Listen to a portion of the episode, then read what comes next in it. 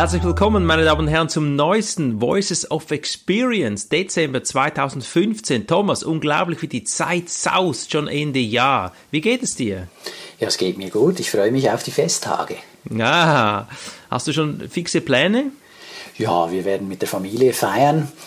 Mein Bruder kommt aus den USA angereist und mit seiner Frau. Da haben wir dann ein großes Familienfest. Toll, wunderschön. Starten wir gleich mit dem Podcast. Das ist ein Gaumenschmaus, was wir heute hören. Also unglaublich, was da jetzt erzählt wird. Ich freue mich sehr darauf. Äh, stürzen wir in das erste Interview hinein. Das ist ein tragisches Interview grundsätzlich von John Register. Er hat nämlich einen Unfall erlitten. Er war ein Top-Athlet und Thomas, was ist da genau geschehen mit ihm? Er hatte einen tragischen Sportunfall, bei dem er ein Bein verloren hat. Das war natürlich erstmal ein großer Dämpfer für ihn. Dann hatte er aber ein Schlüsselerlebnis, bei dem er erkannt hat, dass er nicht weniger wertvoll ist als andere Menschen, sondern ganz im Gegenteil. Durch seine Behinderung kann er heute andere umso mehr motivieren, Dinge und Umstände anzugehen, die sie zurückhalten. Die haben weniger gute Ausreden, wenn man das so nennen will. Wichtig bei dem Prozess von dem Beinverlust, das als etwas Negatives zu sehen, zu dem, dass er das als etwas Positives einsetzen kann, waren die Unterstützung seiner Frau und seines Sohnes. Heute coacht er erfolgreich andere behinderten Sportler. Sein Beispiel zeigt, wie wichtig die mentale Einstellung für den Erfolg ist. Was hält dich zurück? Genau, gute Frage. Es ist unglaublich, ja. Also es ist Wahnsinn. Da könnte er alle Ausreden haben zum sagen, ich mache nicht weiter und so.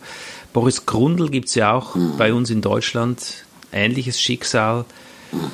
Ja, Hühnerhaut. Gut, das nächste Interview, das kommt von Say Wakeman, CSB Speaker. Da geht es um ein Vermächtnis und um eine Tram-Theorie. Was ist denn da gemeint, Thomas?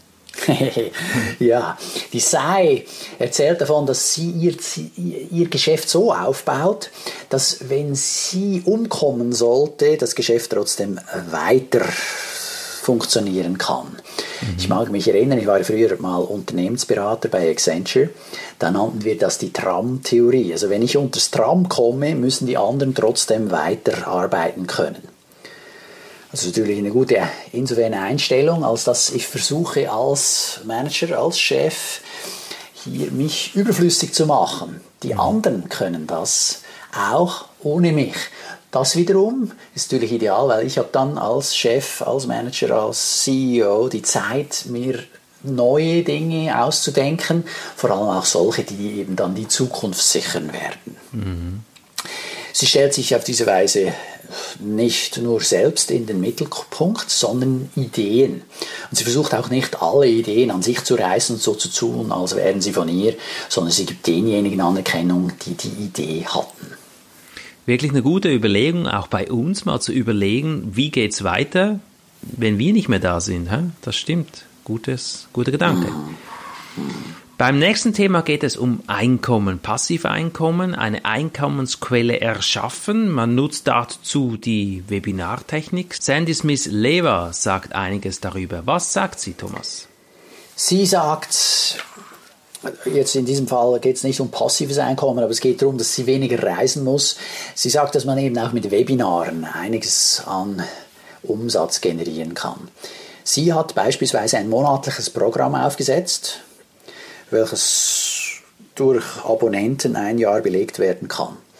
Sie sagt dann, okay, sie hat 100 Personen, jede zahlt 1000 Dollar für diese jährige Mitgliedschaft und das gibt dann auch 100.000 Dollar pro Jahr respektive wenn man es runterrechnet auf diese monatlichen Webinare, dann hat sie pro Webinar pro Monat mit anderen Worten 8000 Dollar. Das ist doch ganz ein nettes Einkommen. Wie sieht dieses Programm aus, das sie da anbietet? Also sie bietet dann ein Training- und Coaching-Programm an. Sie hat das Ganze begleitet mit einer Facebook-Seite, um die Teilnehmenden stärker binden zu können. Und sie macht immer wieder Telefonanrufe, in denen sie Fragen dann beantwortet. Außerdem ist das Programm unterdessen so groß, dass sie Sponsoren hat, die sich für ihre Teilnehmenden interessieren. Also die geben ihr Geld dafür, dass sie erwähnt werden und die Teilnehmenden potenziell eben bei denen auch wiederum eine Dienstleistung oder ein Produkt kaufen. Sie hat unterdessen auch eine kleine Mastermind-Gruppe aufgesetzt. Die kostet dann wesentlich mehr, das kostet dann 10.000 Dollar pro Person. Allerdings braucht sie da dann auch nur 10 Teilnehmer, um die 100.000 Umsatz pro Jahr wiederum zu erzielen. Also ganz ein interessantes Geschäftsmodell. Außerdem nimmt sie diese Webinare auf und diese verkauft sie dann im Nachhinein, so dass das auch ohne ihre Anwesenheit passieren kann. Das wiederum ist dann passives Einkommen. Wahnsinn, ja. Also geniales Geschäftsmodell hier präsentiert zum Nachahmen. Mhm. Also ich finde das fantastisch. Ja. Die Schwierigkeit meines Erachtens ist dann, die 100 Leute zu finden, die 1000 Dollar zahlen. Ja. Das klingt gut und einfach. Ja, und der eine oder andere mag das dann hinkriegen. Das Ziel mhm. müsste es sein. Und sie scheint es geschafft zu haben, also ist es möglich. Das ist schon mal gut zu wissen. Sehr schön, sehr schön, super. Wir gehen schon weiter zum nächsten. Das ist Nick Knight. Nick Knight behauptet, dass es drei Lerntypen gibt. Wie siehst du das, Thomas? Ja, da bin ich voll bei ihm. Ah, wir kennen das aus der Schule, respektive aus der Ausbildung, didaktische Ausbildung. Da gibt es diejenigen, die auditiv sind, die, die visuell aufnehmen und die, die eher kognitiv drauf sind. Wobei die reinen Typen so gibt es ja nie, das ist immer eine Mischung, aber doch hat der eine oder der andere eine Präferenz. Mhm. Entsprechend diesen Präferenzen ob jemand auditiv, visuell oder kognitiv eher aufnimmt, empfiehlt er auch dann eben Produkte anzubieten. Das bedeutet nichts anderes, als dass man dann sowohl Lernmaterial als Video zur Verfügung stellt, als Hörbuch und als physisches Buch oder dann auf einem Tablet ein E-Book, das man lesen kann. Er erwähnt ganz interessante Dienstleister, die einem helfen, diese Produkte herzustellen. Zum Beispiel gibt es einen Dienstleister, wobei, das ist wieder die Schwierigkeit, vieles ist auf Englisch, aber hier der eine mindestens auf Englisch, wenn man das machen möchte, ist auch ein interessanter Markt, der englischsprachige Markt, mhm. ist rev.com, R-E-V. Und die machen Transkripte. Also wenn ich etwas gesprochen habe, jetzt wie beispielsweise dieses Interview, das, das wir gerade hier durchführen, kann man das mhm. transkribieren lassen. Das kostet nur einen Dollar pro Minute. Okay, das, die schreiben schnell. Hä? Ja, das halte ich für sehr günstig, ja. ja, ja. Also in einer Minute kann man doch dann einiges sagen und wenn das nur ein Dollar zum Transkribieren kostet, ist das fast schon geschenkt. Außerdem machen die Übersetzungen, das ist sicher mal lohnenswert, auf red.com vorbeizuschauen. Dann gibt es eine, äh, eine Empfehlung, die heißt Blog Booker. Blog, B-L-O-G, und dann Booker, wie E-Bookers, das Reisebüro, ja, Booker, B-O-O-K-E-R.com. Und die transformieren ganze Blogs in ein PDF. Also beispielsweise habe ich einen Blog, den ich regelmäßig schreibe und da gibt es dann verschiedene Artikel drin. Und die kann ich zusammenfassen in ein einziges Dokument, in ein PDF. Mhm. Das ist noch ganz witzig. Ich habe überlegt, das könnte ich kombinieren mit Issue, das wurde letztes Mal empfohlen, I-S-S-U-U. Und dann kann man diese Blogbeiträge sozusagen als Buch elektronisch zur Verfügung stellen, verschicken, verkaufen, was auch immer. So geht der Blog nicht so unter. Dann eine weitere interessante Ressource ist revisit.com, R-E-V-I-Z-Z-I-T.com. Und da, ganz spannend, macht man stellt man digitale Produkte, insbesondere E-Books. Und diese E-Books liegen immer bei Revisit. Ein Käufer wird immer wieder bei dem dann dieses Buch abrufen, wenn er es lesen will. Und dadurch ermöglicht er dem Autor immer wieder Aktualisierungen einzuspielen. Der Käufer hat also immer die aktuellste Version. Es gibt nicht dieses Problem mit erste Auflage und dann vollum ergänzte, erweiterte zweite Auflage und ich muss das neue Buch dann auch kaufen, um diese Erneuerungen drin zu haben. Sondern ich habe dann einen Bescheid, elektronisch heißt es dann, ah übrigens, hier wurde das oder jenes geändert. Äh, wenn dich das interessiert, dann hast du das dann in deiner Buchversion wieder auffindbar. Super, super. Gibt es auch die Möglichkeit, aus einem Buch äh, einen Text zu editieren oder so? Ich dachte hier wegen boundbookingscanning.com. Das ist eine weitere Ressource, die heißt, wie du schon sagst, Bound Book Scanning, also gebundenes Buch äh, gescannt werden. Ich habe ein Buch und will das mhm. in einen editierbaren Text umwandeln. Da machen die das. Es gibt zwei Versionen. Eines, eine Version ist die, du willst dein Buch zurück. Das kostet ein bisschen mehr. Und dann gibt es die Version, da schneiden sie den Buchrücken weg und können natürlich dann diese Seiten, dann lose Seiten, viel schneller einscannen. Kostet 14 Dollar pro Buch plus 6 Cent pro Seite. Ja, wenn ich denke, den Aufwand, den man hätte, wenn man das abtippen muss. Ja, ja. ja, die Haptik in einem Referat einzubauen oder die Interaktion in einem Publikum einzubauen, das habe ich in den letzten Jahren stark verstärkt. Das heißt, bei meinem Publikum müssen die Menschen mitmachen. Habe herausgefunden, dass das länger bleibt, die Leute lachen mehr.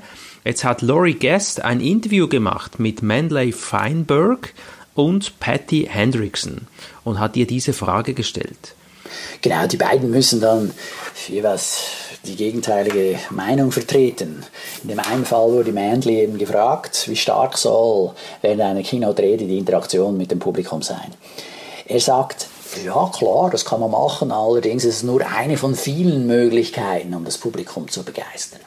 Patty auf der anderen Seite sagt, es ist schon ein Muss. Also ohne Interaktion geht gar nichts. Und das soll immer so im Idealfall kurze Interaktion sein, beispielhaft so um die 30 Sekunden. Was könnte man da machen oder was kann man machen? Ja, kurze Frage stellen, Karten heben lassen. Man hat vorher zum Beispiel farbige Karten ausgeteilt. Ich erinnere da an die Generalversammlung der German Speakers Association. Jeder hatte da, um abzustimmen, Karten gekriegt, grün, gelb, rot, grün, wenn man dafür ist, rot, wenn man dagegen ist, gelb, wenn man sich enthält. Oder man kann eine Handhochabstimmung machen oder man darf sich mit dem Sitznachbar kurz unterhalten etc. Das bleibt. Weihnachtszeit ist Nikolauszeit ja. und es gibt da einen ganz speziellen Nikolaus in Amerika, der heißt nämlich Ed Taylor. Ed Taylor im Gespräch, wie wurde das mit Nikolaus in Verbindung gebracht, Thomas? Ja, da wird ein interessanter Mann vorgestellt, ein interessantes Geschäftsmodell, so von, von wegen, wenn du eine Idee hast, dann kannst du daraus auch einen Beruf machen. Und in diesem Fall, dieser Ed Taylor hatte als Hobby der, zur Weihnachtszeit die Gewohnheit, dass er als Nikolaus dann auftritt. Er wurde von Microsoft mal angefragt, ob er das für sie machen würde. Und klar hat er das gemacht, es war sehr erfolgreich. Und aus dem hat er dann eine Firma gegründet. Neuerdings bietet er aber nicht nur seine eigenen Dienste an, sondern hat sogar eine Nikolaus-Schule gegründet. Und zwar findet die online statt. Und das ist dann natürlich cool. Er produziert diese Schulung einmal, stellt die ins Netz und ab dann ist es passives Einkommen, weil er dann nichts mehr zusätzlich zu tun hat. Außerdem Jetzt hat er da noch was angehängt, hat er ein Buch geschrieben über Entrepreneurship, also wie kann man eben Geschäftsmann werden. Und da hat er natürlich ein cooles Beispiel dafür, weil ja, wer hätte schon gedacht, dass der Nikolaus so betrieben werden kann, dass man Geld verdient.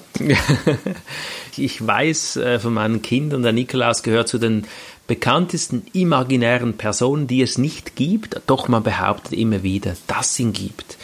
Und äh, ich habe es bis heute nicht rausgefunden, ob das wahr ist. ja, ein bisschen träumen darf ja sein. Ja, wir sind im Eiltempo heute unterwegs, Thomas. Wir machen das super. Äh, ein Wort der Präsidentin, Ruby Newell-Lechner. Natürlich ist sie als CSP-Speakerin, ist ja klar. Sie wurde gefragt, welche Menschen haben Sie positiv beeinflusst? Und da erstaunen mich doch die Antworten nicht. Die Ruby Newell-Lechner hat ein paar beispielhaft aufgezählt. Es gibt solche, die kenne ich und dann gibt es solche, die hatte ich noch nicht gekannt. Unter anderem nennt sie Mickey Williams, Dewitt Jones, Art Linkletter, Tony Robbins und sie wird auch immer wieder inspiriert, wenn sie die einzelnen Chapters besucht.